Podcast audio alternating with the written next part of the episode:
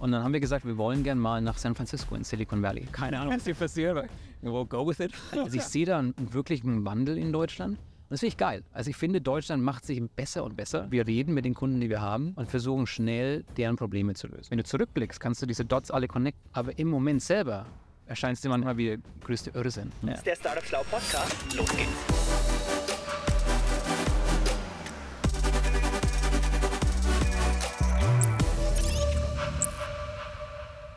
Liebe Leute, ich bin heute mit dem Bulli fast in Hamburg, ein bisschen Süden äh, von Hamburg. Ähm, der Simon muss mir gleich nochmal helfen, wie dieses Dorf wirklich heißt. Und den lieben Simon begrüße ich auch ganz herzlich hier im Bulli. Willkommen, Simon. Ja, hallo, äh, danke für die Einladung. Freut mich hier zu sein. Sehr, sehr gerne. Simon, wir erfahren gleich ganz viel über dich, aber stell dich doch mal vor, wer bist du? Ja, mein Name ist Simon Kreuz. Ähm, ich komme, wie vielleicht manche an meinem Akzent auch noch hören, ursprünglich aus der Nähe von Nürnberg in, in Bayern in Deutschland. Ähm, ich bin der Mitgründer von Shippo. Shippo ist eine Software für Versandlösungen, ähm, wohnt mittlerweile wieder in Deutschland, war lange Zeit in San Francisco. Ähm, genau. Ja, cool. Äh, Simon und ich haben uns kennengelernt an der Uni in St. Gallen und er hat dann einen richtig spannenden Werdegang hingelegt im Silicon Valley, von dem er uns äh, gleich weiter erzählt. Was muss man neben der kurzen Intro, Simon, sonst noch unbedingt über dich wissen? Ähm, was, was, was mir Spaß macht, ist natürlich erstens äh, die Firma und generell das, das Unternehmertum, was mich hierher gebracht hat. Ähm, ich habe seit kurzem mein erstes Baby, was für mich Glückwunsch. Dankeschön, ein großes neues Abenteuer im Leben ist. Ähm, genau, also ich glaube, das sind so die, die zwei großen Sachen. Ah, ja. Erzähl mal, woher kommt dieses Unternehmerische, was dich antreibt? Wer hat dir das mitgegeben oder woher kommt das bei dir? Das ist eine, das ist eine gute Frage. Du, ich glaube, ein Teil davon ist einfach, wie man an Sachen rangeht. Ähm, ich ich habe immer gemerkt, dass ich generell einfach neugierig bin, Sachen auszuprobieren, ein, ein Risiko einzugehen und schauen, wo es hingeht. Auf deine Frage, wo kommt es her? Du, also ich kann jetzt sagen, zum Beispiel meine Eltern haben, haben beide ihre eigene Firma, ganz anderes Metier, so Bad, Solar, Heizungs, Aber du, Sanitärfirma. aus einem unternehmerischen Auf jeden Fall hat mir diese Perspektive mitgegeben, aufgezeigt, wie das ist, ein eigenes Unternehmen zu führen. Äh, wir haben, also ich bin in, in der Wohnung, in der ich aufgewachsen bin, die ist im, ist im Obergeschoss von dem Haus, wo im Untergeschoss dann die Firma ist mit Ausstellungen und allem. Also sie war immer schon auch sehr nah an dem, an dem Unternehmen und den ganzen Firmenprozessen dran, was sicherlich einen Eindruck hinterlassen hat. Ähm, ist auf jeden Fall ein Faktor. Aber wie gesagt, ich glaube, es ist erstens ein bisschen das, was man damit mitgenommen hat, aber auch einfach die, die generelle Lebenseinstellung, nach was man sucht und wie man Sachen angeht. Ja, das heißt, du hast das Unternehmerische durch die Erziehung wahrscheinlich so ein bisschen direkt und hautnah mitbekommen. Da gab es ja wahrscheinlich sehr viel positive Dinge, die dich nachher auch diesen Unternehmerweg haben beschreiten lassen. Aber erinnerst du dich an so zwei, drei Eskapaden von Negativseiten, die halt Unternehmertum auch mit sich bringt? Ah, Du, ich glaube, Unternehmertum bringt viel, viele Auf- und Abs mit sich. Und es hat sich, äh, zumindest in meiner Erfahrung, auch, die, die Problemfelder ändern sich ein bisschen. Ähm, also ganz am Anfang war das eine Phase im Unternehmertum, wo eine der größten Sorgen ist, hat man morgen noch Geld für die Firma und für die Mitarbeiter? Und äh, wir waren damals in, in, im, im Silicon Valley und man fragt sich, wie lange kann ich da noch die, die Miete leisten oder gehe ich dann doch zurück irgendwie in, ins, ins Haus meiner Eltern und fange von, von Null an? Also ich glaube, am Anfang ist, ist viel im Unternehmertum ein bisschen so die Existenzangst und wo es überhaupt hingeht und, und, und damit verbunden auch viel die Frage von, was ist überhaupt der richtige Weg? Mhm. Also zumindest in meiner Erfahrung, in unserer Firma, es war nie so ein, so ein großer Masterplan, wo wir den 50 Seiten Businessplan haben, der uns genau aufzeigt, wo wir heute sind. Äh, Eher das Gegenteil. Wir haben viele verschiedene Sachen versucht und immer wieder uns fundamental hinterfragt, ist es die richtige, äh, die richtige Richtung? Mhm. Und das, das klingt manchmal aufregend, aber es kommt natürlich auch mit vielen äh, Fragen und Bedenken, so, wo geht es überhaupt hin? Ne? Mhm. Also ich glaube, das sind so, das sind so Themen, ähm, die da auf jeden Fall mit reinspielen.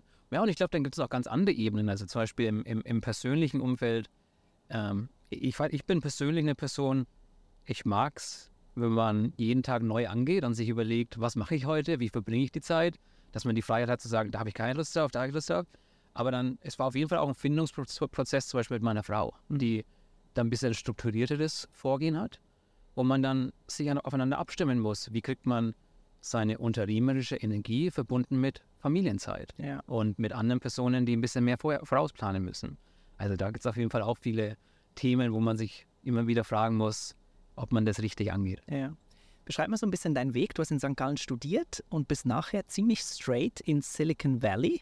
Es gibt so einen schönen Satz, ähm, den ich aus einem Seminar mitgenommen habe. Proximity is power. Die Nähe zu, wo wirklich was passiert, da ist eine riesige Macht drin. Was hat dich oder euch als Gründerteam damals dahin getrieben? Ja, das ist äh, lustig, dass du diesen Satz aufbringst, weil ich glaube, in, in der heutigen Zeit mit so vielen Tech-Firmen, die dann distributed sind, die nicht irgendwie alle vor, am gleichen Ort haben, kann man das vielleicht äh, wieder hinterfragen, wie viel Wahrheit da dran ist. Aber definitiv für uns, insbesondere am Anfang der Firma, war das ein, ein wesentlicher Faktor. Aber um, um deine Frage zu beantworten, ähm, wie du schon gesagt hast, ich habe in äh, St. Gallen an der HSG studiert. Ähm, war da äh, erst im Bachelor und dann habe ich den Master angefangen, habe da dann schon mit Freunden einfach unternehmerische Projekte ausprobiert. Es war nie annähernd irgendwie ernsthaft, es war nie. Was war da dabei? Einfach so Bierideen oder? Ja, nee, es war alles so digitale Welten. Also wir haben einmal versucht, so, ein, äh, so eine Link-Building-Website mit Affiliate-Links eingebaut, dass man, du kannst deinen Link shorten und, und einfach überall einbauen und es, wir hucken noch so einen Affiliate-Link mit rein und dadurch machen wir Geld. Überhaupt nicht funktioniert. Ähm, ich habe einen Freund unterstützt, der so im, im MedTech-Bereich äh, unterwegs war. Ja, und dann auch über die Uni ein Projekt, was wir gemacht haben, was dann Teil von, von dem finalen äh, Produkt wurde, ist, wir hatten ein Projekt in Südafrika, Mhm. ähm, wo wir für zwei Monate in Johannesburg waren und mit NGOs zusammengearbeitet haben, die aus alten Billboards, also aus diesen Plastikmaterialien, so Handtaschen erstellt haben. Ja. Das hatte so ein, so, so ein Multiple Impact, also du hilfst da den, den, den Leuten, du stellst Leute ein, die in der Armut leben und gibst ihnen einen Job. Du, du recycelst diese alten Plastikmaterialien, das ist gut für die Umwelt auch. Und die haben wir unterstützt im, im, im Kontext der Uni, aber dann, als wir zurück in St. Gallen an der Uni waren, äh, wollten wir weiter mit denen zusammenarbeiten und haben versucht, die Produkte zu importieren aus Südafrika nach in die Schweiz. Haben da schon die ersten Erfahrungen gesammelt, wie schwierig Versand Mhm. ist. Also überhaupt einen Carrier zu finden in, in, in Johannesburg war wahnsinnig schwierig. Mhm. Die erste Anlaufstelle war DHL Express und irgendwie, weiß nicht, 500 Euro pro Paket, was absolut absurd war, auf- äh, viel zu teuer. Ähm, und sind da ein bisschen rein. Und dann durch dieses Projekt habe ich mit ein paar Freunden auch überlegt, kann man im E-Commerce einen Markt, Marktplatz bauen, um mehr von solchen NGOs oder Entrepreneurs zu unterstützen, die solche Produkte weltweit ähm, erstellen und, und die ein bisschen mehr zu featuren und, und für mehr Reichweite zu sorgen. Ja, auf jeden Fall ist so viele verschiedene Projekte einfach ausprobiert. Mhm. Und dann haben wir gesagt, wir wollen gern mal nach, nach San Francisco in Silicon Valley. Ähm, einfach nur um zu schauen, wie operieren Firmen dort, wie sind Gründer drauf, wie sind Investoren drauf, was geht da wirklich ab. Und waren dann im, im Sommer 2013 für, ich glaube, eineinhalb Monate waren wir dort. Das war einfach nur so Urlaub in den Sommerferien sozusagen von der Uni. Aber haben dann einfach sozusagen randomly, haben wir Events besucht, haben mit anderen Gründern gesprochen, haben Investoren getroffen und wir hatten eigentlich null Connections da. Aber haben uns einfach ein bisschen so durchgepowert. Habt ihr mit einer konkreten Idee da auch aufgeschlagen oder ihr habt halt aus der Vergangenheit so ein paar Projekte gemacht? Aber wie, wie, wie stelle ich mir jetzt so eine Conversation mit einem VC vor, mit dem ihr in so einer random Event trefft? So, hi, I'm Simon from Germany and I do, I don't know. I have five options for you. Which one do you want to find? ähm, nee, ähm, es war ein bisschen, ich sag mal, improvisiert, ein bisschen mit Bauchgefühl. Also die, die, die, die offizielle Situation war, meine jetzt Mitgründerin Laura hatte ein Praktikum in einer Fintech-Firma in, in, in San Francisco. Ich war mit einem anderen Freund eben noch in, mit diesem MedTech-Unternehmen unterwegs.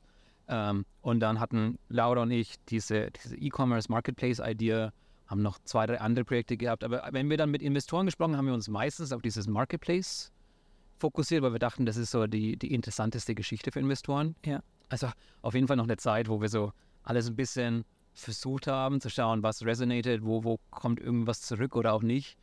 Und haben viel einfach auch gelernt, was ist interessant für VCs, was ist nicht so interessant. Und dementsprechend irgendwie mit jedem neuen Gespräch vielleicht 2% äh, besser das Gespräch angegangen als vorher. Aber es war meistens dann schon fokussiert auf diesen E-Commerce Marketplace. Ja. und in einem der Gesprächen ähm, erreicht, also ich habe dich jetzt noch so vor mir, haben wir mit dem, mit dem VC gesprochen und, und er sitzt uns gegenüber, Laura und mir, schaut uns so an mit großen Augen und sagt, I like you guys. I want to work with you. Und wir so, wow, keine Ahnung, was hier passiert, aber we'll go with it. ähm, und er hat also gemeint, if, if you take this e-commerce idea and you focus a bit more on like shipping, I'll give you $25,000. Und das hat er rausgehauen, einfach nach dem Gespräch mit euch. Also, ähm, hat uns auch überrascht. Ähm, also wie gesagt, wir, wir, sind da mit null Erwartungen überhaupt an diese ganze Zeit in San Francisco gegangen.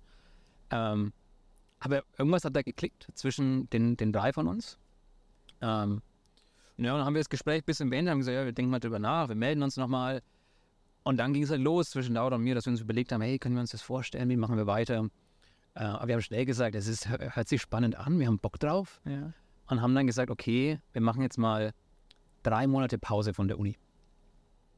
Drei Monate. Nach diesen anderthalb Monaten Sommerferien ja, genau, haben, wir, hängen wir noch drei Monate dran. Ja, also so ein Vierteljahr halt, haben wir gesagt, machen wir jetzt Pause, kann man ja offiziell in der Uni sagen, hey, ich, ich ja, mach kurz Pause, komm, komm dann wieder. Ähm, aber drei Monate, weil 25.000 Dollar, damals hat es uns so die Miete und das Essen bezahlt für drei Monate im Silicon Valley. Ähm, und haben es gesagt, das passt. Was kosten da Miete und Essen? Ja, ich meine, wir waren damals in, in San Jose, das ist so eine Stunde, Stunde südlich von San Francisco. Also wir haben schon die, die günstigeren Optionen gesucht, aber ich weiß nicht mehr die Zahlen. Aber wie gesagt, mit 25.000 hat es mehr oder weniger unseren Lebensunterhalt für drei Monate abgedeckt. Krass. Für so zwei bis drei Leute. Ähm, also schon teuer, ja. muss man sagen. Und jetzt natürlich, also mit heutigen Standards nochmal deutlich teurer. Ähm, aber das war die Idee, zu sagen, wir nehmen 25.000 Dollar, ähm, nehmen uns drei Monate Zeit und schauen, wie weit bringen wir diese Idee. Und wir hatten gar nichts damals, ne? keine Software, weit weg von Kunden oder, oder Revenue oder irgendwas. Haben gesagt, das, das probieren wir aus, da haben wir Lust drauf. Wir haben angefangen, haben MVP gebaut und also, wie ich vorhin schon gesagt habe, wir haben nie so einen großen Plan gemacht und dann ein halbes Jahr lang bauen und dann den Grand, Grand Launch, sondern wir haben das Gegenteil gemacht. Wir haben so absolut scrappy MVP und einfach gelauncht ähm, und schauen, was passiert. Und natürlich so viele Leute anschreiben und alle Kanäle, die wir kennen. Ja, und dann durch die unsere eigenen Efforts, aber auch durch den VC und, und dem seine Portfoliounternehmen, hatten wir so ein bisschen so die erste Traction bekommen. Ähm, und damit haben wir uns dann beworben bei einem Accelerator in, in, Silicon Valley, die heißen 500 Startups. Waren damals einer der, der zwei besten äh, Accelerators und, und wurden von denen aufgenommen, haben von denen 100.000 Dollar bekommen äh, als, als Follow-on-Investment sozusagen wir haben dann nochmal gesagt, okay, dann machen wir nochmal sechs Monate Pause. Ja. Ähm, zahlt unser, uns, deckt unsere Kosten ab, äh, erlaubt uns ein bis zwei Leute einzustellen.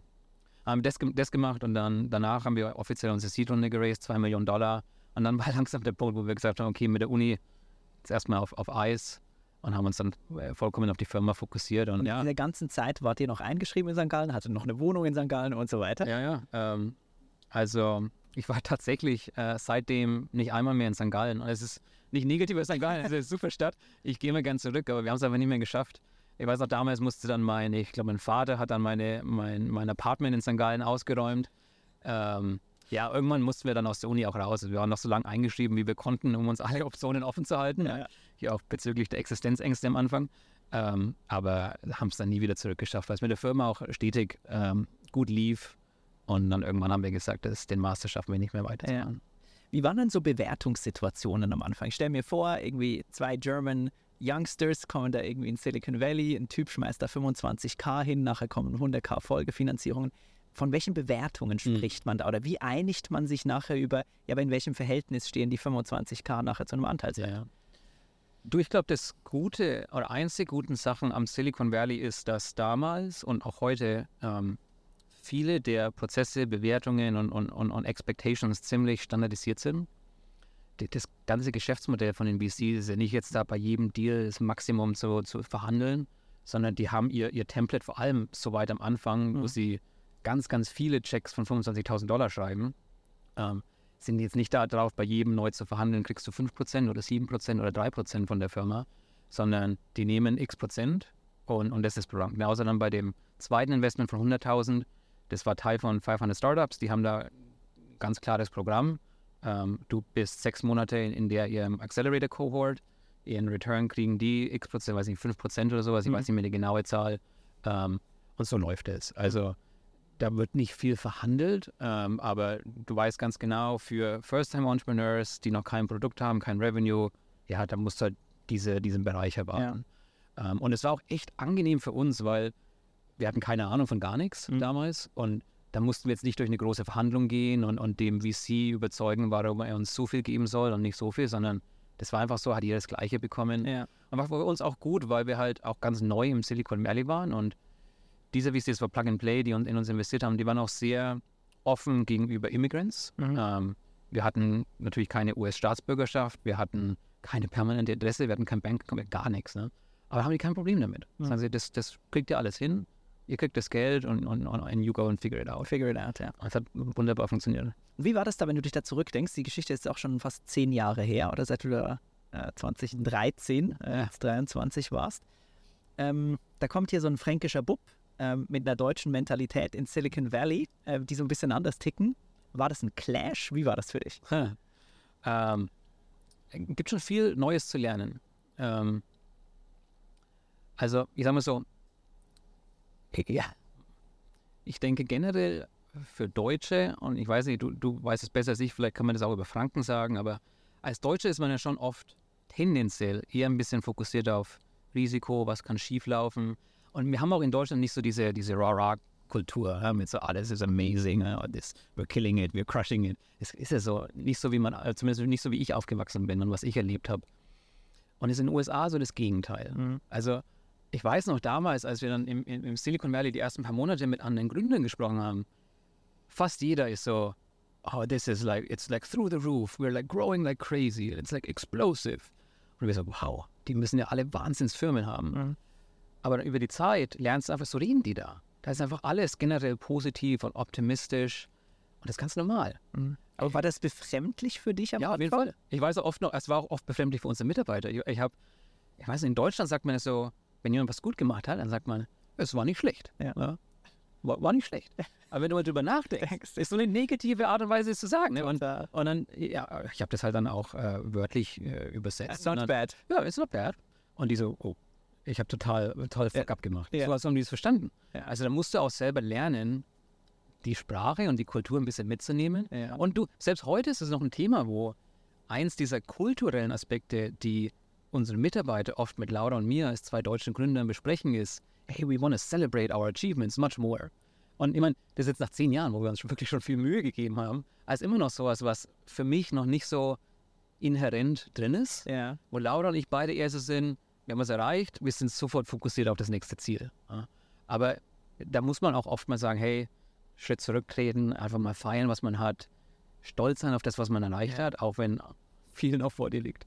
Ich finde diesen kulturellen Unterschied gerade äh, hochspannend und frage mich, wenn du das Gefühl hast, okay, wir haben was erreicht, not bad, kommt diese nicht krasse Celebration-Wut in dir vielleicht auch daher, dass, dass du sie eigentlich noch viel schneller erwartet hättest oder dass das eigentlich noch viel größer hätte kommen Ja. können? Oder gibt es das einfach so im generell Deutschen nicht so, dass man so übertrieben etwas feiert und sich so selbst lobt und stolz ist Ja. darauf? Du, also ich glaube, man ist da gefährlich nah an, an, an, an irgendwie so Stereotypen zu verbreiten. Also ich möchte nicht hier sitzen und sagen, die Deutschen sind alles so und die Amerikaner sind alles so. Wie immer gibt es da viele verschiedene Ausprägungen. Ich denke generell, wenn du dich jetzt in 100 deutsche Unternehmen, in deren irgendwie All-Hands-Meetings reinsetzt, sondern in, in 100 amerikanische Startups, denke ich, wirst du im Durchschnitt schon einen Unterschied merken, wie die Firmen über sich selber sprechen.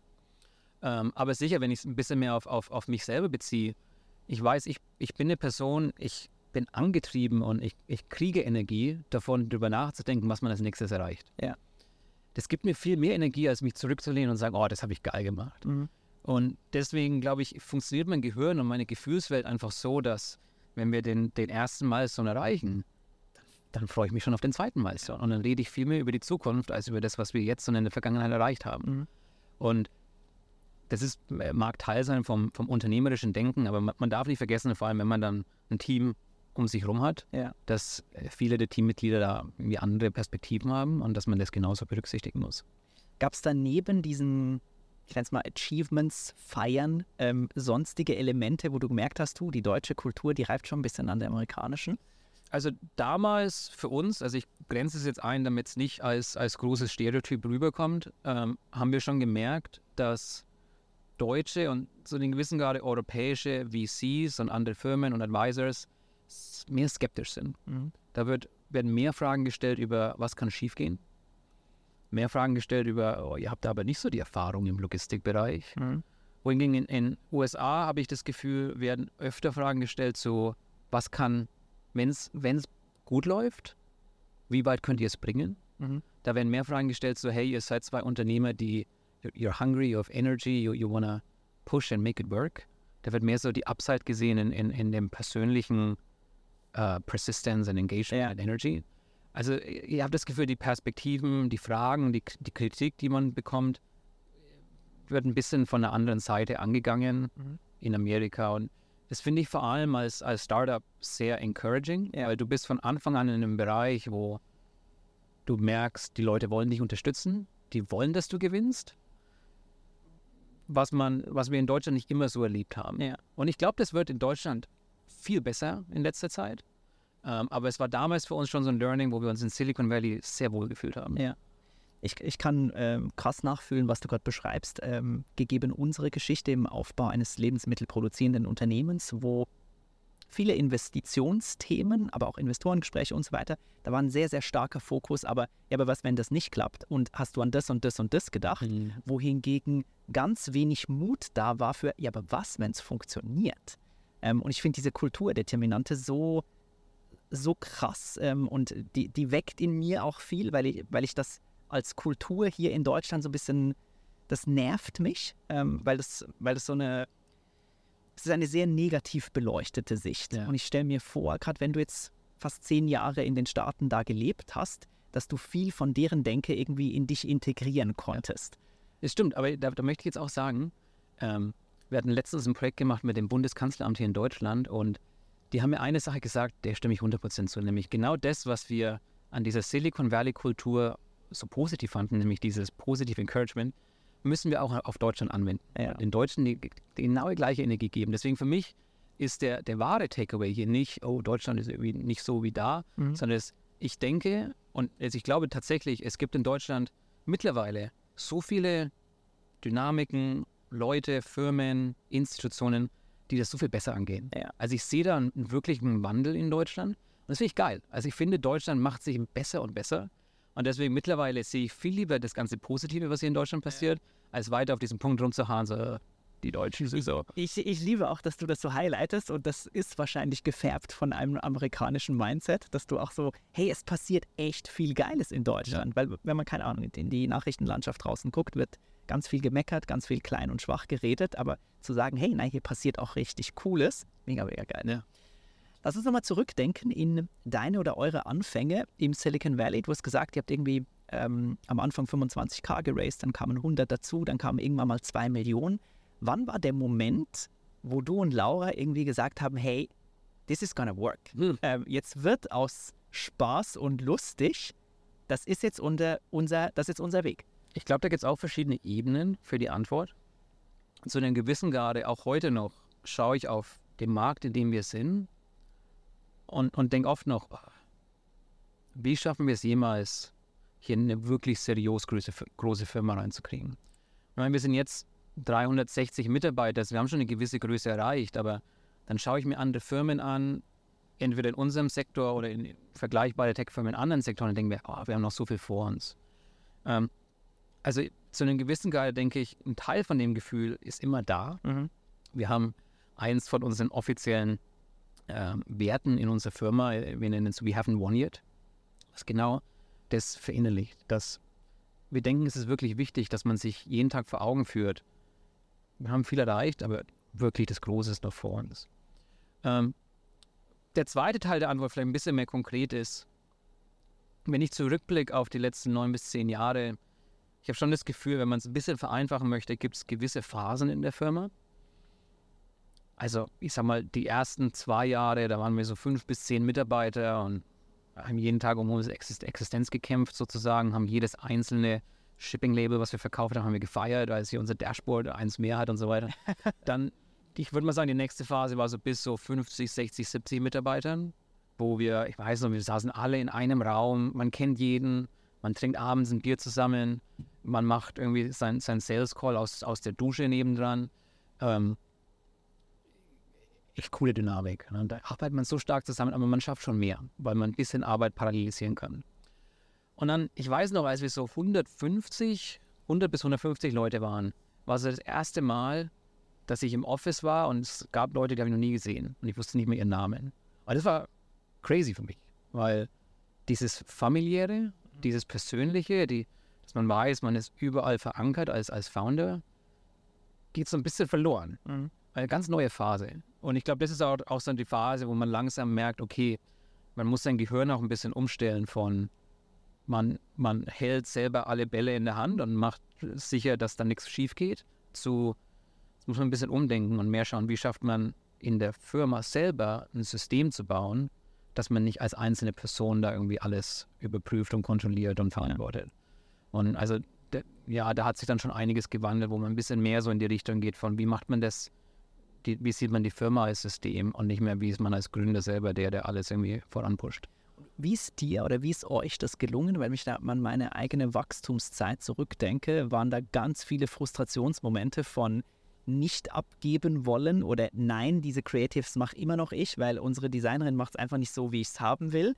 Damit maximale Frustration auf beiden Seiten, bis es irgendwann dann klarer wurde, okay, Marc, du musst einfach, genauso wie mein Mitgründer auch, du musst abgeben, du musst irgendwie Ziele und Systeme schaffen, damit du dich selbst um gewichtigere Hebelthemen im Unternehmen können. Wie war das bei euch? Also erstens, der Vorteil, den wir hatten, ist, wie gesagt, ich habe eine Mitgründerin, Laura, ich denke, wir ergänzen uns sehr gut. Sie ist ähm, sehr fokussiert auf, ich sag mal, die ex externe Facette von Shippo, sehr stark Außenminister. Ja, Marketing. Ich meine, sie ist Officer CEO, also sie macht viel, viel, viel mehr als das, aber wenn man versucht, das ein bisschen vereinfacht darzustellen, ja, kannst du sagen, sie ist der Außenminister, ich bin der Innenminister. Mhm. Und das ist sehr wertvoll, weil dadurch haben wir es schon geschafft, dass zum Beispiel für mich alles, was außen ist, habe ich in meinem Gehirn mich nicht viel damit beschäftigt. So war meine Energie schon viel mehr fokussiert und halt umgekehrt für sie. Ähm, das hilft schon mal, dass man da die ersten Abgrenzungen, Systeme und Prozesse und Vertrauen schafft. Mhm. Wenn ich mir dann, sage ich mal, meine innere Welt anschaue, also was ich viel gemacht habe, ist Product Engineering, irgendwann auch Finance, HR, diese Themen. Ähm, in, es gibt Beispiele, wo ich wahnsinnig froh war, dass ich es delegieren kann. Also zum Beispiel, ich habe für lange Zeit unsere Partnerschaften mit den Versanddienstleistern gemanagt. Und ich fand es sehr interessant, aber ich habe auch gemerkt, ich habe da wahnsinnig viel noch zu lernen. Es war so ein Bereich in FedEx, DHLs dieser Welt. Genau. Es war so ein Bereich, wo ich echt froh war, als wir endlich an dem Punkt waren, dass wir jemanden anstellen konnten, der Erfahrung hatte, der das alles ein bisschen auf stabilere Füße macht, der da ein bisschen Ruhe und an uns reinbringt. Dann gibt es andere Bereiche, wo, wo es selbst heute noch schwierig ist. Also so, insbesondere Product Management ist so ein Thema, wo ich würde am liebsten alles selber machen. Es macht mir Spaß. Ich habe viele Meinungen dazu. Ich habe eine große Vision dazu. Ähm, aber man merkt halt schnell, dass wenn man versucht, überall mit drin zu sein, werden erstens die Leute frustriert und zweitens am Ende geht es dann oft langsamer voran. Ne? Und das war ein sehr, sehr langsamer und stetiger Lernprozess für uns. Und ganz ehrlich, also wenn Laura und ich zurückschauen, oftmals sagen wir, wir haben jeden Fehler gemacht, den man machen konnte. Ähm, weil, wenn wir jetzt zurückblicken, glaube ich, hätten wir, wenn wir es nochmal machen würden, in, in der halben Zeit wären wir hier, äh, hätten wir gebraucht, um hier zu sein, wo wir sind. Aber so ist es halt. Ne? Mhm. Und ich glaube, da bringt es auch nichts, irgendwie viel zurückzuschauen, was man hätte anders machen können. Es, es ist so, wie es ist und der, der, der Fokus ist jetzt nach vorne. Mhm. Was glaubst du, wenn ihr, also ich könnte dem, könnt dem 200 Prozent unterschreiben, rückblickend hätten wir das gleiche Ding in der Hälfte der Zeit mit äh, der Hälfte der Ressourcen machen können. Aber was, um es wieder ins Positive zu drehen, was habt ihr richtig gut gemacht als Gründerteam? Also das Erste, was mir, was immer ganz oben auf meiner Liste ist, ist eher dieses, dieses iterative und mit dem Kunden zusammen immer den Schritt nach vorne zu machen. Wir waren in einem Bereich in, in der Industrie, wo es gab existierende Versandlösungen, Softwarelösungen, die haben mehr oder weniger das gleiche gemacht, was wir auch gemacht haben. Aber die waren einfach echt nicht intuitiv, nicht gemacht für kleine mittelständische Unternehmen und auch nicht modern. Die waren nicht in der, im Internetzeitalter angekommen. Und dementsprechend war es für uns immer wichtig zu sagen, hey, wir machen jetzt nicht da so eine ewig lange Development oder Customer Research für ein halbes Jahr, sondern wir, wir reden mit den Kunden, die wir haben und versuchen schnell deren Probleme zu lösen. Schritt für Schritt. Und es ist völlig okay, wenn zwei Schritte falsch sind, dafür geht man drei andere Schritte richtig. Also ich glaube, dieses iterative, pragmatische und mit dem Kunden zusammen. Dieses Vorgehen hat uns vor allem in den ersten Jahren und, auch immer heute noch wahnsinnig viel geholfen, Mhm. Weil wir so immer sicher sein konnten, dass das, was wir machen, kreiert Wert. Die Kunden zahlen uns dafür, die wollen unsere Software nutzen und wir müssen da nicht selber irgendwie alles selber analysieren Mhm. und dann hoffen, dass wir das auch alles richtig geplant haben. Äh, das ist ein Faktor. Ähm, der zweite Faktor, der glaube ich bei uns immer sehr gut funktioniert hat, ist, sowohl Laura als auch ich, ähm, wir, wir haben diesen Wert, also ich, ich nenne es Care, also diese, dieses Prinzip von, wir kümmern uns sowohl um unsere Kunden und unser Produkt, aber auch die, die Leute im Team, alle, die bei Shippo arbeiten. Ich glaube, es ist so wichtig, weil in, in, im Software Development ist dein Team das größte Input Asset. Ähm, ist jetzt nicht so, dass du irgendwie da große Produktion aufbaust oder irgendwas, sondern es sind die Leute, die in deinem Büro sitzen, die dein Produkt bauen und deine Kunden betreuen. Und deswegen waren wir von Anfang an der Ansicht, dass diese Leute sind extrem wichtig für den Erfolg unserer Firma.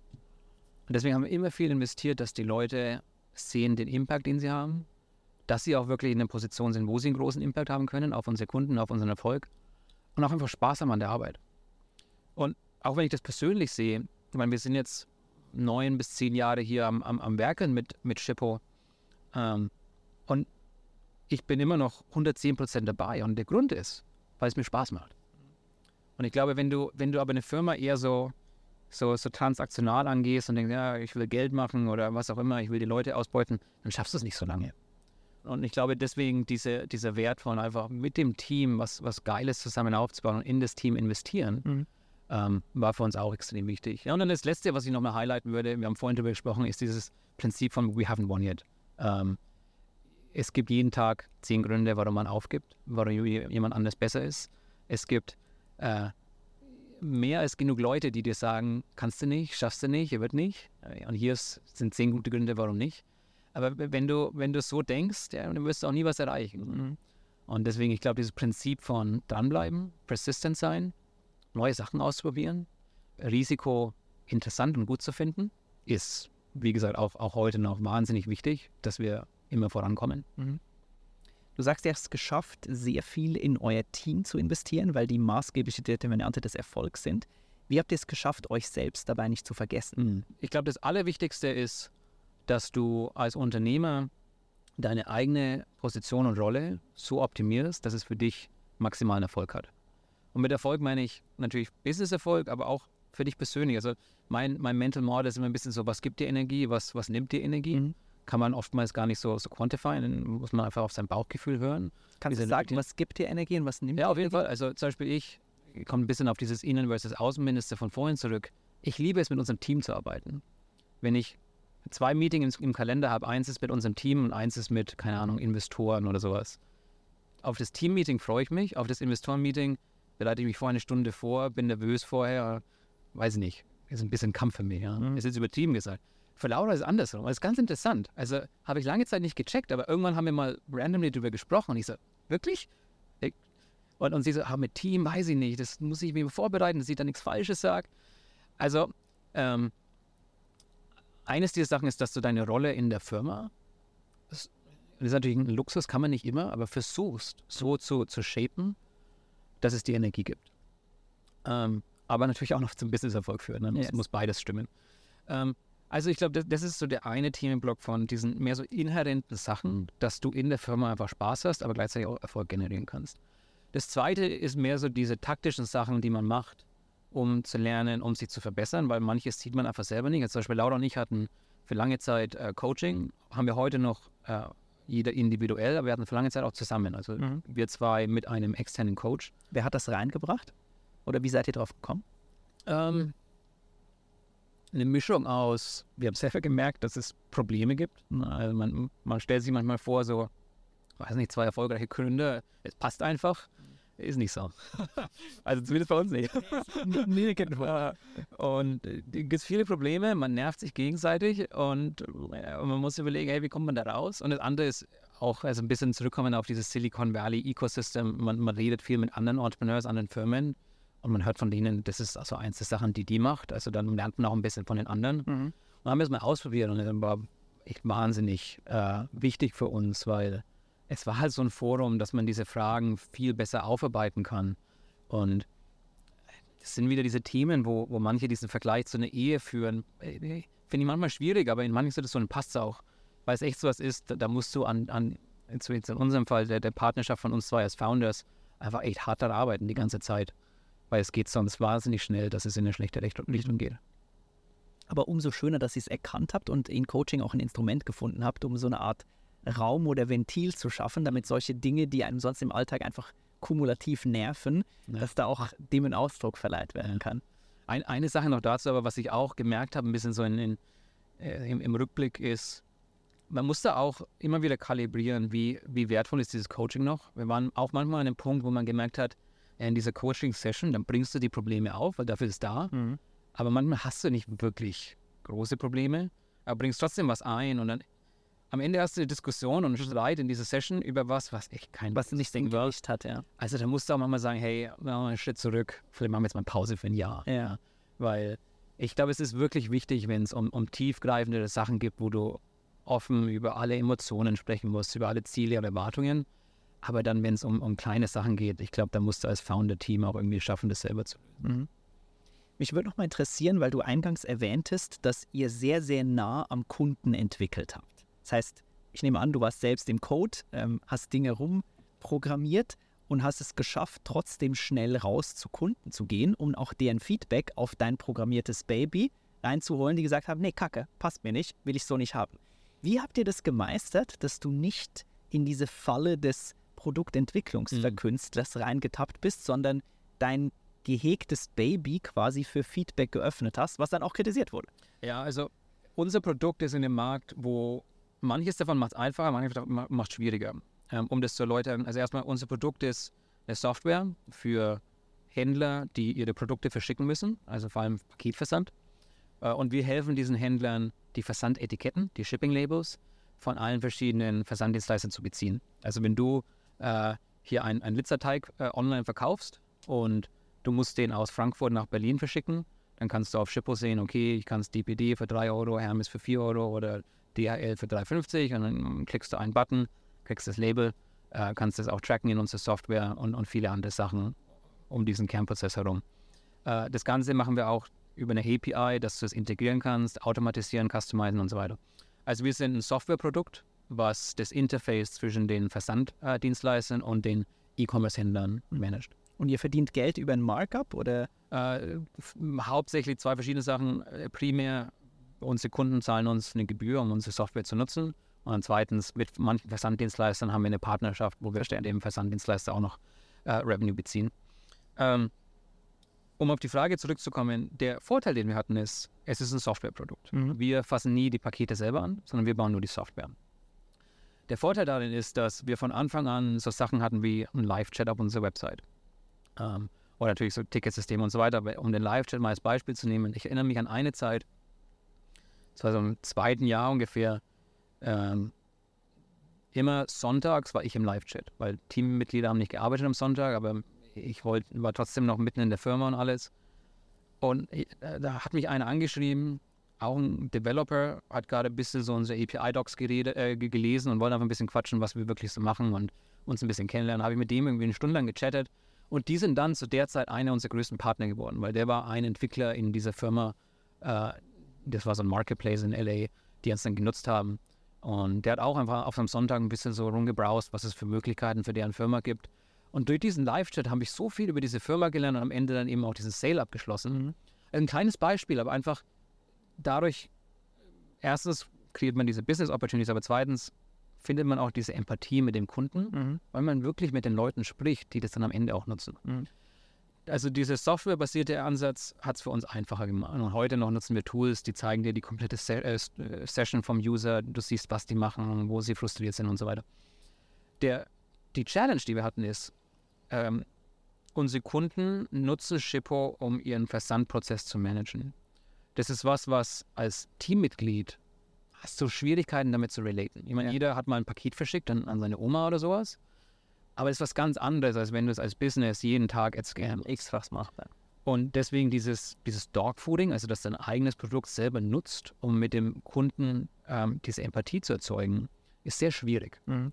Deswegen, also wir versuchen heute noch immer regelmäßig so, so Site-Visits zu machen, wo wir ins Warenhaus von unseren Kunden gehen oder zu einem anderen SMB in, in deren Office und schauen, wie verschicken die ihre Pakete, wie läuft da der Prozess ab. Aber das ist was, das erfordert dann schon Effort, dass du da wirklich die Zeit nimmst, dass du die richtigen Kunden findest, dass du da dein Team dahin schleppst und alles. Jedes Mal kamen wir zurück und haben gesagt, das war absolut geil, dass wir es gemacht haben, mhm. weil es uns wirklich neue Perspektive aufgezeigt hat. Aber das erfordert schon die Zeit und, und dieses Investment zu sagen, okay, das machen wir jetzt. Ja. Auch wenn es sich nicht so wirklich ROI-positive anfühlt. Ja. Ich kenne das Gefühl, ähm, als wir eingangs im Foodtruck äh, unsere Pizza verkauft haben und da den direkten ja. Kontakt hatten mit den Leuten, auch gesehen haben, okay, der schmeckt's wirklich. Die hätte jetzt vielleicht im Excel angegeben 7 von 10, aber ich sehe es in ihren genau, Augen, genau, ja. die kommt auch wieder und so formte sich so eine Art, ah, das ist die Zielgruppe, der taugt das. Aber wenn ich ehrlich bin, haben wir das verloren über die Jahre, weil wir uns zu sehr hinter Bildschirmen, Investorengesprächen, keine Ahnung was, versteckt haben und dann Jahre später solche Produktpartys gelauncht haben bei uns in der Produktion und gesagt haben, hey, wir laden 30 Leute ein, stellen denen unsere neuen Produkte äh, vor oder Entwicklungen vor und gucken einfach mal, wie gehen die damit um. Da gibt es äh, ein ganz schönes Beispiel, weil wir hatten mal die Idee, einen Frühstückssmoothie zu machen äh, mit Leinsamen und waren verschiedene Inhaltsstoffe. Es war am Schluss, am Schluss ein Pulver. Ähm, und dann war halt die Anleitung auf dem Label, okay, erst Pulver rein, dann, ich weiß nicht, Hafermilch oder was auch immer du magst dazu geben. Und dann haben wir halt gemerkt, wenn du erst das Pulver reinmachst und nachher die Flüssigkeit, dann verteilt sich das ja, nicht gut. Genau. Du musst natürlich erst die Flüssigkeit reinmachen und dann das Pulver. Und das war so ein ganz, ganz simples Ding, was du aber nicht checkst, wenn du einfach mhm. nur am Screen sitzt und da die Anleitung reintippst, versus du bist mit dem User unterwegs und beobachtest ihn, ja. wie geht er mit dem Ding um. Ja, auf jeden Fall. Ähm, ich glaube, da gibt es viele von diesen Momenten, aber wie gesagt, ich glaube, die, die, die Challenge daran ist, wenn man eben, wie du sagst, im Büro vor seinem Computer sitzt, diese Hemmschwelle zu sagen, okay, ich Korrekt. raus, muss jetzt mit dem User, da denkst du, nee, ich habe das eh doch alles durchdacht. Ja. Ich sitze seit, seit zwei Wochen an dem Ding, ich weiß das doch besser als die anderen. Ne? Aber äh, dass man da wirklich sich immer wieder erinnert und, und dann später als Firma auch diese Prozesse und Incentives schafft, dass man da mal Schritt zurück macht, mhm. ist schon wichtig. Und äh, du, wie du sagst, also wir haben da auch viel hin und her, viele Fehler gemacht.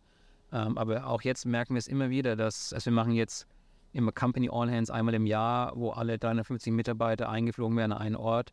Und wir versuchen jedes Mal, dass dann einer der wichtigen Bestandteile ist, wir gehen zu FedEx in deren Sorting Facility oder wir gehen zu einem Kunden in, in deren Warehouse und mhm. es ist immer eine echt gute Erfahrung. Beschreib mal, wie steht Shippo heute da? Du hast gerade erwähnt, 350 Leute, riesiges Unternehmen. Wir sitzen jetzt aber in Hamburg. How do you manage this? Ja, also wie viele andere Firmen während der, der Pandemie hat auch Shippo den Switch gemacht von alle gehen ins Office zu complete, completely distributed. Wir haben, wie gesagt, ungefähr 360 Mitarbeiter verteilt, vor allem in den USA, mittlerweile aber auch in Europa, äh, in Südamerika haben wir einen Engineering Hub und auch ein bisschen noch verstreut in, im Rest der Welt. Also sehr global. Unser Hauptmarkt ist North America, also äh, USA und Kanada. Aber wir sind seit 20, 2021 äh, auch in Europa präsent. In Europa treten wir nicht auf mit der Shippo-Brand und unserer eigenen Website, sondern wir sind fokussiert auf Partnerschaften. Mhm. Zum Beispiel, wenn du auf, auf Shopify einen Store eröffnest und verkaufst in, in Deutschland hier deine Pizza äh, über deine eigene Shopify-Website online ähm, und dann kriegst du Bestellungen rein, kannst du auf Shopify.com gleich Shipping-Labels beziehen und die kommen im Hintergrund über unsere über eure über, über Shippo rein. Also wir sind in, Euro, in, in Europa durch, durch Partner vertreten. Mhm. Ähm, somit mittlerweile, also in der Western World, sage ich mal, sehr global. Asien und so weiter ist für uns derzeit kein, kein Thema.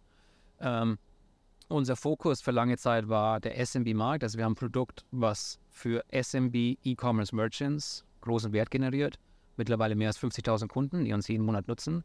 Ähm, aber machen auch mehr und mehr die Expansion hin zu größeren Firmen. Unser größter Kunde ähm, kauft mehr als 2 Millionen Shipping-Labels im Monat äh, über Shippo. Also wir haben Enterprise-Level-Companies, die, die Shippo nutzen. Ähm, und ja, unser ganzes Team ist distributed. Wir machen alles über Zoom, äh, Videoconference. Auch so ein Thema, was wo es noch viel Neues zu lernen gibt. Man, man fühlt sich immer noch so, wie wenn man versucht, diese alte Office-Welt mhm. in so eine neue virtuelle Welt irgendwie reinzudrücken, aber es passt noch nicht so wirklich. Mhm. Wir haben jetzt dieses Jahr ein neues Programm, wir nennen es Shiphouse Everywhere, wo wir äh, systematically Offsites machen, wo sich verschiedene Teams in verschiedenen Konstellationen vor Ort dann auch treffen können. Ja. Also wir, wir, experimentieren noch viel, wie man in dieser neuen virtuellen Welt auch das In-Person wirklich gut facilitaten kann. Und da haben wir noch viel zu lernen, aber es ist eine, ist eine interessante Direction und, und ist für unser Business sehr gut, weil wir dadurch halt auch global sehr gut aufstellen, Ja. aufgestellt sein können. Ich stelle mir das herausfordernd auch vor mit den verschiedenen Zeitzonen und auch mit deinem eigentlichen Werdegang als Gründer. Wir damals mit den Händen im Teig, du mit den Tastaturen im Code. Wie sieht denn heute ein Arbeitstag von dir aus? Ja, ähm, also hat sich geändert, seitdem ich nach Deutschland gezogen bin. Ich habe 2013, als wir angefangen haben, bis 2020 in San Francisco gewohnt und bin dann Ende 2020 mit meiner Frau äh, nach Deutschland gezogen, hier nach Hamburg. Es, es hat sich viel geändert, natürlich durch die Transition to Zoom ähm, aber, oder Videoconferencing, ähm, aber auch also als Arbeitszeit einfach aus Deutschland. Also mein Arbeitstag ähm, beginnt früh, also ich stehe auf und, und mache E-Mails und andere Sachen, die anfallen. Ähm, habe aber jetzt die, die, die Challenge und diese Neuorientierung, wo ich mit meiner Frau noch viel am Lernen bin, gemeinsam, ähm, weil meine Meetingzeit ist, sage ich mal, 16 bis 22, manchmal 23 Uhr. Das heißt, diese Zeit bin ich eigentlich komplett dedicated to Shippo. Mhm. Was heißt das? Zeit mit meiner Frau, Zeit mit unserem neuen Baby, Zeit mit Freunden und anderen Themen, muss halt alles irgendwann vor 16 Uhr passieren. Ja. Und manche Sachen davon sind cool, ne? weil dann kannst du irgendwie hier mit dem Baby auch in den Massagekurs gehen, wo sonst nur die anderen Mamas sind. Äh, Und du als einziger Mann auch Ja. bist, ja. aber manche Sachen sind auch schwierig, weil äh, ich habe für mich gemerkt, ich bin vormittags sehr produktiv, Mhm. mache sehr gerne Focus Time vormittags. Ähm, habe dann nachmittags so ein Durchhänge und deswegen versuche ich jetzt gerade nachmittags ein bisschen die Zeit mehr so für Privates zu nutzen. Also da muss man echt sich ein bisschen finden, um zu schauen, wie strukturiert man seinen Tag. Und also du musst halt komplett rauskommen aus diesem Standard 9 to 5 denken, weil damit kannst du es nicht. Und ich glaube, wenn man es schafft, da langsam rauszukommen, kann das ein Wahnsinnsvorteil werden. Aber man merkt schon, da gibt es viele Routinen, Gewohnheiten, externe Faktoren, die Ja. dagegen dich arbeiten. Yes. Und äh, es ist schon ein Kampf, wo ich mittlerweile an einem guten Punkt bin, aber es ist schon immer noch schwierig. Mhm. Ja. Und jetzt seid ihr gut aufgestellt mit einem global diversifizierten Team, einer Company mit fast 400 Leuten. Ich nehme an, so plus minus zweistellig Umsatz irgendwo in der Mitte. Wo geht's hin mit Chippo und wo geht's hin mit dir? Was kann man von Simon zukünftig erwarten? Ja, also unser Fokus ist, ähm, wir sehen, wir schauen auf den Shipping-Markt und mit Shipping, Shipping ist viel, gibt Freight und, und, und, und Truckloads und weiß Gott, aber unser Fokus ist Parcel Shipping. Und Parcel Shipping ist ein Riesenmarkt. Es geht schon los mit, wenn du anschaust, E-Commerce Mhm. as a percentage of total Retail, also von allen Verkäufen, sag ich mal, ist E-Commerce immer noch so im 15 bis 20 Prozent Bereich und wächst Von jedes komplett Retail. Genau, Mhm. ja. Wächst jedes Jahr so, sagen wir, ein Prozent ungefähr. Hört sich wenig an, aber dieses ein Prozent oder die wenigen Pers- Prozentpunkte, die es jedes Jahr wächst, ist halt ein riesen zusätzlicher Pakete. genau, äh, addressable Market in, äh, für uns. Dementsprechend unser Hauptfokus ist, mit unserem Produkt das weiter auszubauen, um mehr Wert für unsere Kunden zu generieren und somit einfach unseren Marktanteil ähm, in den Kernmärkten, in denen wir sind, weiter zu verstärken. Das heißt, wir bauen unser Produkt ähm, in, in Nordamerika aus, um mit unseren Kunden zu wachsen, um mehr attraktiv zu sein, auch für größere Firmen, für, für 3PLs, also äh, Fulfillment-Anbieter, die aus, aus Warenhäuser für andere Kunden verschicken. Ähm, wir arbeiten weiter dann global mehr zu erreichen. Wir haben neue Partnerschaften jetzt auch hier in Europa, ähm, die für uns äh, sehr bedeutend sind, wo wir weiter rein investieren. Ähm, und dementsprechend also Produktentwicklung, weiterhin Go-to-Market, Partnerschaften und, und globale Expansion sind, sind wichtig. Äh, zu deiner Frage, was, was bedeutet das für mich? Ich definiere meine Rolle äh, es schon seit einer langen Zeit als stepping into wherever I can create the most value, was, was konkret bedeutet, äh, ich habe keine, keinen festen Titel oder keinen festen Bereich, sondern ich mache das, wo es in der Firma gerade den größten Gap hat oder die größte Notwendigkeit äh, für, für meine Rolle hat. Also ich habe in den letzten drei Jahren alles gemacht von, ich habe unser Product Team geleitet, ich habe Finance Transition gemacht, ich habe die European Expansion geleitet, ich habe unseren größten Partner betreut, ich habe wieder Carrier Partnerships für eine Zeit gemanagt. Und ich finde es cool, weil so lerne ich viel dazu, so hilft es der Firma am meisten. Mhm. Es ist wieder so ein Punkt, wo Laura und ich uns sehr gut ergänzen. Sie ist CEO, sie ist so das, der, der stetige Faktor, die das Gesamtpaket managt.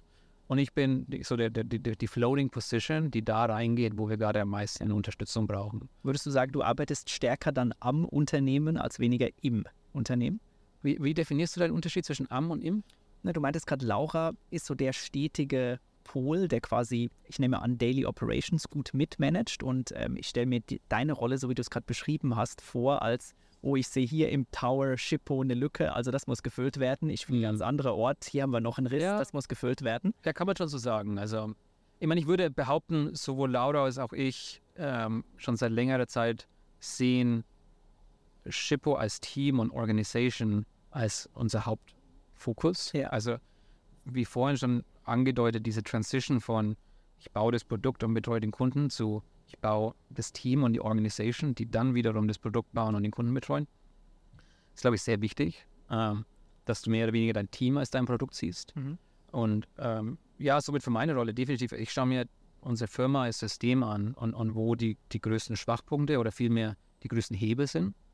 Und, und da versuche ich meine Zeit drauf aufzuwenden. Alrighty. Simon, das war eine krasse, krasse Reise. Ähm, ich habe zum Abschluss ein paar himmlische und teuflische Fragen vorbereitet und natürlich fangen wir mit den teuflischen an.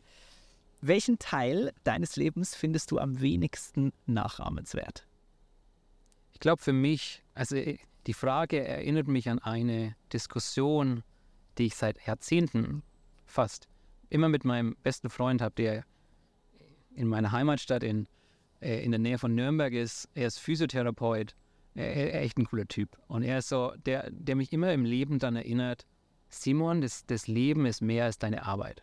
Ich meine, ich, ich sehe mich jetzt nicht so wie so diesen Prototyp irgendwie Workaholic, der nichts anderes kann als Arbeit. Aber es geht schon bei mir viel um die Arbeit. Ja. Und er ist immer so, er erinnert mich jedes Mal daran, hey, genieß dein Leben und, und, und die soziale Komponente. Und ich glaube, das ist was, was ich mir immer wieder vor Augen führen muss, Mhm.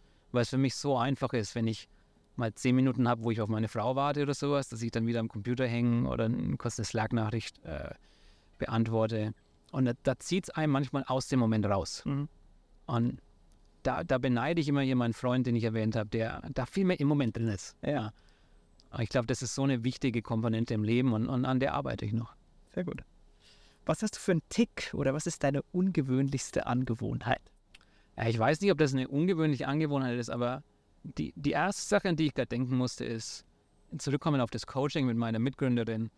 Eins der Diskussionen, die sie und ich lange hatten, ist, immer wenn, wenn sie mir eine Frage stellt, äh, immer ist übertrieben, äh, ist meine Antwort oft so, ja, it depends. It depends. Ja, kommt drauf an. Kann man so sehen, könnte das passieren, gibt, gibt verschiedene Optionen.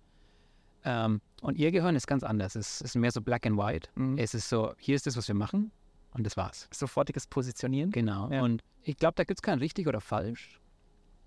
Aber es gibt Momente, wo das eine besser funktioniert als das andere. Yes. Und manchmal brauchen die Leute einfach eine Antwort. Ja?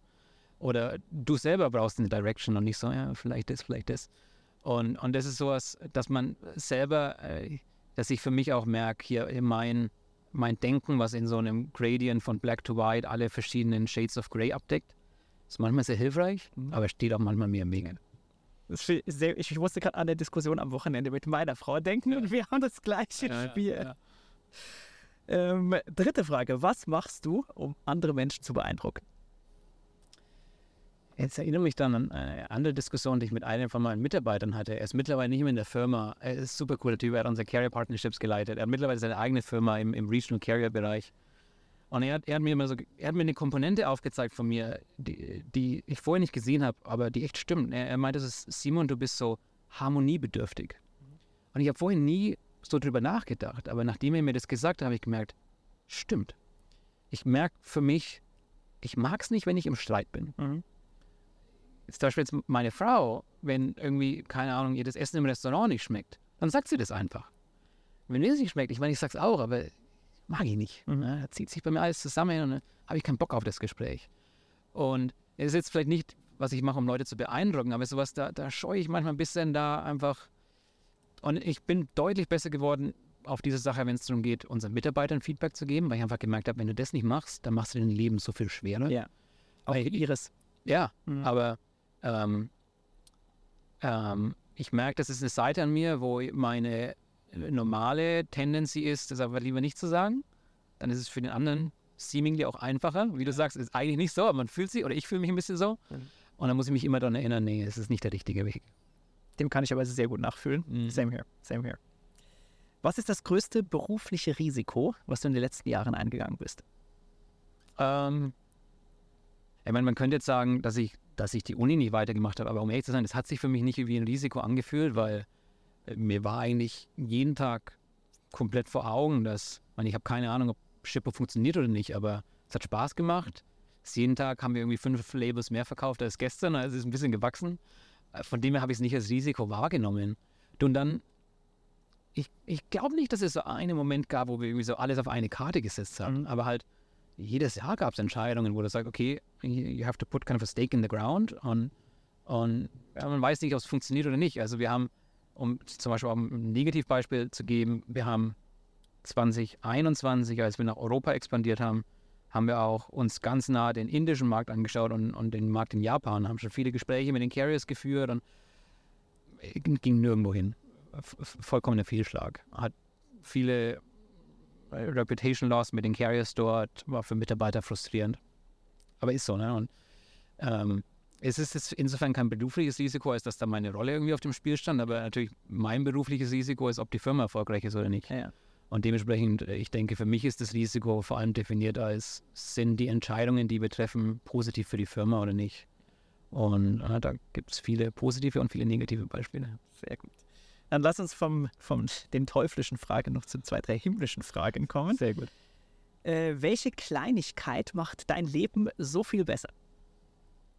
Also die erste Sache, an die ich gedacht habe, ich weiß nicht, ob das als Kleinigkeit durchgeht, aber ist, ist dieses, ist die das Prinzip, was ich für mich selber habe, dass ich versuche, entspannt an Sachen ranzugehen. Mhm. Und ja. wie machst du das? Sagst du dir das bewusst, bevor du zum Beispiel einen Investoren-Call hast? Du, ich glaube, um ehrlich zu sein, das meiste ist, ist einfach äh, Erfahrung und Übung, mhm. im, im, positiven und negativen Sinne. Mit der Zeit kommt es mehr und mehr. Ein Teil ist vielleicht auch einfach die Sachen, die wir in der Vergangenheit richtig gemacht haben, die Milestones, die uns, die wir erreicht haben, gibt dir ein bisschen Sicherheit im Leben. Aber ich glaube, ein gewisser Teil ist auch, ja, ist, ist, ist erstens dein, dein Mindset, dass du einfach versuchst zu sagen, ähm, was, was du bist, ist gut. Was passieren kann, sind verschiedene Outcomes und es kommt so, wie es kommen soll. Was nicht heißen soll, dass du es nicht beeinflussen kannst, aber ist ein bisschen so wie, klingt jetzt ein bisschen Klischee, aber hier, hier Steve Jobs, der mal in dieser Commencement Speech erzählt hat, wie, wenn du zurückblickst, kannst du diese Dots alle connecten. Ja. Aber im Moment selber erscheint es dir manchmal wie der größte Irrsinn. Ja. Es ist ein bisschen so, so ein cheesy Statement, aber ich glaube, da ist was Wahres dran. Und ich glaube, ein bisschen dieser Glaube darin, dass auch wenn du es gerade nicht siehst, wenn du zurückblickst, dann kannst du es doch ein bisschen so sehen, wie es alles, oder zumindest das meiste, schon eine Bedeutung hatte. Mhm. Und wenn man daran dieses Vertrauen hat, glaube ich, hilft es einem auch, dass man ein bisschen entspannter an die Sachen rangeht und es weniger an sich persönlich rangehen lässt ja. und vielmehr einfach in den Moment, ja, so war das in diesem Moment. Dieser Situation, ja. Hat wohl so sein sollen und jetzt schaue ich nach vorne. Ja, sehr schön. Du hast vorhin erwähnt, Harmoniebedürftigkeit war ein sehr gutes Feedback, was du von einem Mitarbeiter bekommen hast. Was war sonst ein Feedback, wovon du am meisten gelernt hast innerhalb der letzten, ich weiß nicht, paar Jahre? Ich würde sagen, für mich, jetzt vor allem aus der Business-Perspektive gesehen, ähm, ich habe von unserem Board mehrmals das Feedback bekommen, dass ich ja, auf Englisch too much in the weeds, also viel zu sehr in den Details bin. Ja. Was ich hatte echt Schwierigkeiten, das zu processen für mich selber, ja, zu verstehen, ähm, weil ich mir gedacht habe, um erfolgreich zu sein, muss ich verstehen, was passiert und dafür muss alles heil sein. Ja. Ähm, und ich glaube, das stimmt auch, aber an einem bestimmten Punkt, äh, äh, von Tag 1, aber je größer du bist, glaube ich, desto wichtiger wird es, musst du ein bisschen mehr auch über die nächsten ein, zwei, drei, vier, fünf Jahre nachdenken mhm. und nicht nur so die nächsten drei Wochen. Und wenn du immer im, im Detail bist, dann ist es einfach ein bisschen das Gesamtbild zu verlieren. Und auch, selbst wenn du es selber in deinem Kopf hast, oftmals schaffst du es nicht, das dann zu kommunizieren. Mhm. Und es hat mir wahnsinnig geholfen. Also zum Beispiel most recently habe ich ich war Head of Product, habe unser Product-Team geleitet, habe das angegeben, abgegeben an jemand anders. Und fiel mir echt schwer, persönlich, weil mir mhm. das Spaß macht, Product Management. Aber ich habe gemerkt, seitdem habe ich einen viel besseren Überblick über, was sind die Success Factors für unsere Company über die nächsten drei bis fünf Jahre und bin viel mehr darauf fokussiert, auf diese größeren Hebel, die wirklich einen Impact haben über einen langen Zeitraum mhm. und nicht nur so diese mittelgroßen Hebel, die halt ein bisschen was machen. Und das hat mir schon viel geholfen. Ja. Alright, letzte himmlische Frage. Ja. Wann fühlst du dich am lebendigsten? Äh, am lebendigsten fühle ich mich, ich, ich gebe dir eine, eine Business- und eine persönliche Antwort. Bitteschön. Ich fange mit der persönlichen an. Ich, ich liebe Snowboarding. Ich kann nicht sagen, warum, aber ähm, es ist eins dieser Sportarten, wo kann ich einfach abschalten. Mhm. Weißt du, ich, ich gehe auch, hier im Sommer gehe ich, gehe ich joggen. Macht auch Spaß. Aber da, da muss ich mich überwinden und dann, wenn ich jogge, dann denke ich über alles nach und frage mich, oh, mache ich doch vielleicht zwei Kilometer weniger oder sowas. Beim Snowboarden stehe ich mir aufs Board und schalte einfach ab. Und ich glaube, ich habe gemerkt, Fahrradfahren ist bei mir, bei mir ähnlich, Rennradfahren. Wenn man so, so Sachen findet, wo man einfach, wo das Gehirn abschalten kann, Und du so voll im Moment das ist so wertvoll. Nicht nur, weil es Spaß macht, sondern auch, weil das dein Gehirn so eine Pause bekommt. Mhm. Und äh, vor allem, ich weiß nicht, ich denke halt jeden Tag viel nach äh, im Kontext meiner Arbeit. Und wenn man es dann, wenn man was findet, wo man ohne Effort, ohne Energie zu verlieren, sein Gehirn abschalten kann, oh, das gibt mir so viel Gewinn. Das war meine persönliche Antwort. Ähm, Business-Antwort, ich, ich liebe es, ähm, mit einem kleinen Team von anderen Leuten was zu bauen. Mhm. Es klingt ein bisschen generell, aber ich glaube, das sind so die, die, die Parameter. Ähm, kleines Team, sagen wir bis zu acht Leute, weil da hast du diese persönliche Komponente, wo du direkt mit den Leuten arbeitest. Du hast die persönliche Energie drin. Jedes Investment, äh, investet, du verlierst nicht die Hälfte, weil du viel zu groß bist. Ähm, und du baust was. Was ich damit meine, ist zum Beispiel Coding oder nachzudenken, was braucht der User und was ist der, der, die, die Roadmap, die uns dahin führt. Ich weiß, in mir persönlich gibt es wahnsinnig viel zu sehen, wie was wächst. Mhm. Und das meine ich jetzt auch nicht so, so riesen Scale oder Geld machen oder irgendwas, sondern einfach zu sehen, wie Benutzer anfangen, das zu nutzen, wie man lernt, oh, die klicken hier und nicht da. Das finden sie geil, das finden sie nicht so geil. Ich finde das faszinierend. Ja, das stimmt. Und dann baut man das nächste und dann sieht man, wie das wieder alles ein bisschen ändert. Und wenn man das so wachsen sieht, das macht mir mega Spaß. Mega geil. Kann ich komplett nachfühlen. Erinnert mich an meine ersten HTML-Website. Ja, ja. Wie wird das jetzt genutzt? Was macht der Kunde damit? Genau. Geil. Ja. Cool. So, zum Abschluss. Zehn ganz schnelle Fragen. Oh, okay. Entweder oder. Bitte ganz impulsiv antworten. Ich gebe mir Mühe. Wir fangen an mit Team Kaffee oder Team Tee. Kaffee. Sommer oder Winter? Winter. Auf einer Messe volle Meeting-Agenda oder einfach mal rumlaufen?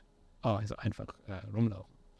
In der Zukunft oder im Hier und Jetzt? Zukunft. Stadtbummel oder Waldbaden? Wald. Fortbildungsfreudig oder unbelehrbar?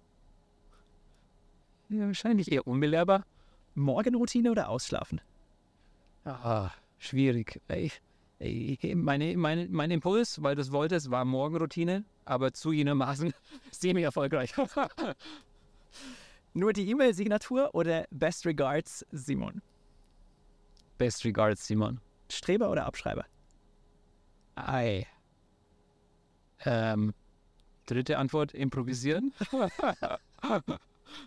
Letzte Frage: Chat-Schreibfehler korrigieren oder einfach abschicken? Einfach abschicken. Mega geil. Simon, das war ein richtig, richtig cooles Gespräch. Ähm, krasse, krasse Geschichte aus dem Frankenland nach St. Gallen ab in Silicon Valley, mittlerweile wieder zurück in Deutschland. Wir sind gespannt, wie es bei dir weitergeht. Alle Infos, Notes, wie immer in den Show Notes, auch da die Links zu den jeweiligen Profilen. Wie hat dir die Episode gefallen? Gib mir bitte Feedback, schreib es in die Kommentare. Und ich freue mich, wenn wir bald wieder viel mehr von dir hören. Vielen, vielen Dank, lieber Simon. Danke dir, hat Spaß gemacht. Mega Spaß gemacht. Danke dir.